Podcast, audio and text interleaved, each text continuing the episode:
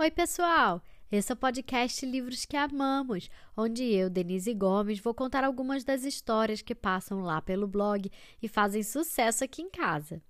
O livro de hoje me toca profundamente. É uma história natalina, mas é também uma história de amor e esperança.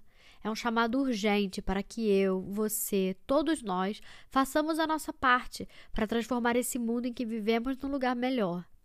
O livro se chama Grandpa Christmas, Vovô Noel, escrito por Michael Morpurgo, ilustrado por Jim Field e traduzido e adaptado por mim, especialmente para esse episódio. Vamos lá à história?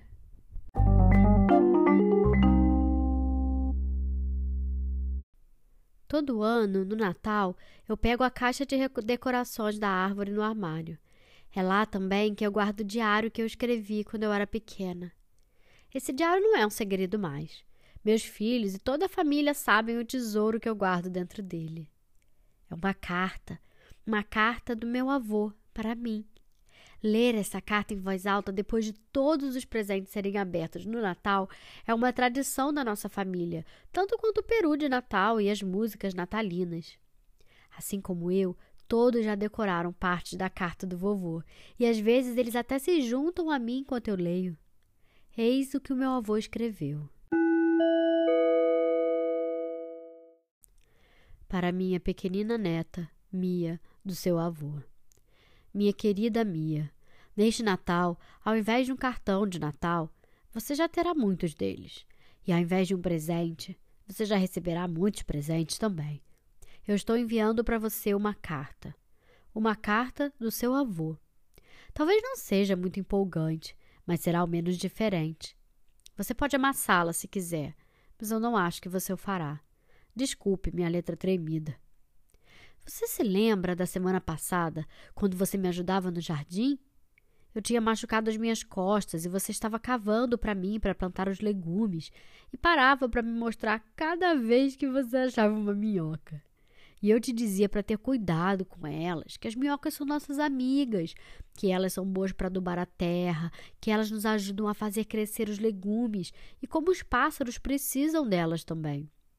E você não estava nem um pouco interessada, porque estava muito ocupada rindo enquanto pegava cada minhoca para me mostrar.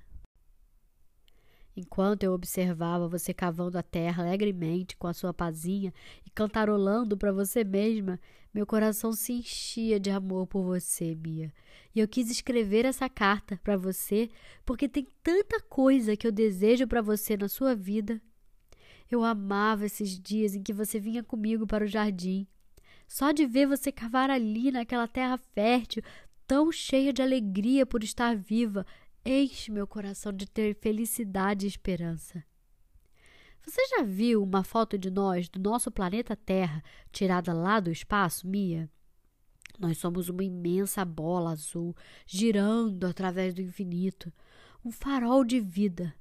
Mas um dia, se a gente não cuidar do nosso planeta, essa nossa terra fértil será árida e sem vida como a lua. A vida nesse mundo é tão frágil como você é, como eu sou, como as árvores são, como as borboletas, as abelhas e os pássaros são, como as minhocas são, como as plantas são. Se eu aprendi alguma coisa para valer na minha longa vida, e são 73 anos este ano, Mia, isso é velho, é o seguinte: a Terra é um ser vivo e nós precisamos urgentemente parar de machucá-la. Nós estamos acabando com os recursos da terra, poluindo o ar e o mar, transformando o solo num imenso lixão, transformando os oceanos em um esgoto. Nós temos que aprender a amar o nosso planeta novamente, amá-lo tanto quanto eu te amo e você me ama, porque eu e você somos parte deste planeta vivo e somos seus guardiões também. Então eu desejo para você, pequena Mia, e para todas as crianças, um novo mundo, sem guerra, sem desperdício, onde crianças como você poderão respirar um ar puro e limpo, poderão beber de águas cristalinas. Um novo tempo, onde a gente plante e coma apenas o que precisamos, nada mais, e onde aprendamos a dividir o que temos, para que ninguém, em nenhum lugar, passe fome novamente. Eu desejo que nenhuma árvore seja cortada, sem que plantemos três novas árvores em seu lugar. Eu desejo para você um mundo onde ao voar com nossos aviões, dirigir os nossos carros, esquentar as nossas casas, na nossa incansável vontade de ser mais prósperos, de ter mais conforto, nós não causemos o superaquecimento do planeta, o derretimento das calotas polares, a elevação dos oceanos, o que gerará fome, enchentes e incêndios sobre o nosso planeta. Eu desejo a você um mundo onde a baleia e o golfinho, a tartaruga e a água-viva possam viver sua vida tranquila no fundo do mar, sem poluição e sem serem perturbados. Eu desejo a você um mundo onde o elefante e o leão, o tigre e o orangotango possam viver no mundo selvagem e livres, nunca presos numa jaula apenas para o nosso entretenimento, mas soltos na florestas, soltos para viver suas vidas em paz. Tudo isso nós amamos juntos, Bia. O mar, as árvores, as minhoquinhas, o solo fértil onde você cava, a lua, as estrelas, todo o nosso lindo planeta Terra girando no espaço. Por isso, cuide bem de tudo isso que amamos juntos. Viva sempre em ritmo, em harmonia com o nosso planeta. E então, no futuro, todos os meus desejos se tornarão realidade para você e tudo ficará bem. Mas tudo só ficará bem se a gente lutar por isso, pequena Mia. Há muita reparação que precisa ser feita, muito amor a ser cultivado. Assinado, seu avô.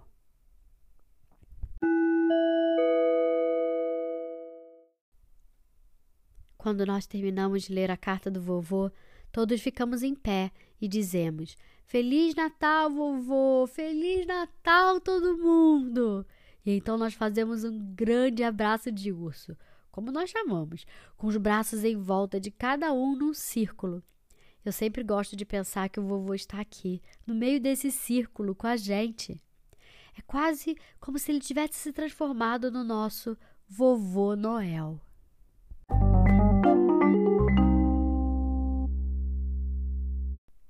E aí, gostaram? O que você acha que você pode fazer para transformar o nosso planeta num lugar melhor? Me manda mensagem contando, eu vou adorar ouvir. E quem sabe nós não fazemos um episódio especial com a opinião de vocês, crianças. Afinal, vocês é que são o futuro do nosso planeta.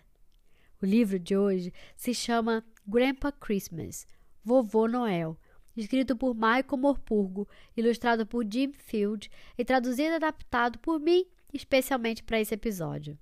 Esse é o último episódio do ano e eu queria agradecer imensamente a todos vocês que escutam o podcast, que mandam mensagens, que compartilham desse meu amor imenso pelos livros. Não deixe de seguir o podcast no seu agregador preferido e conte para os seus amigos sobre o podcast para que mais crianças possam conhecer esse maravilhoso mundo das histórias. E fiquem ligados, porque semana que vem sai o primeiro episódio de 2020. Até mais!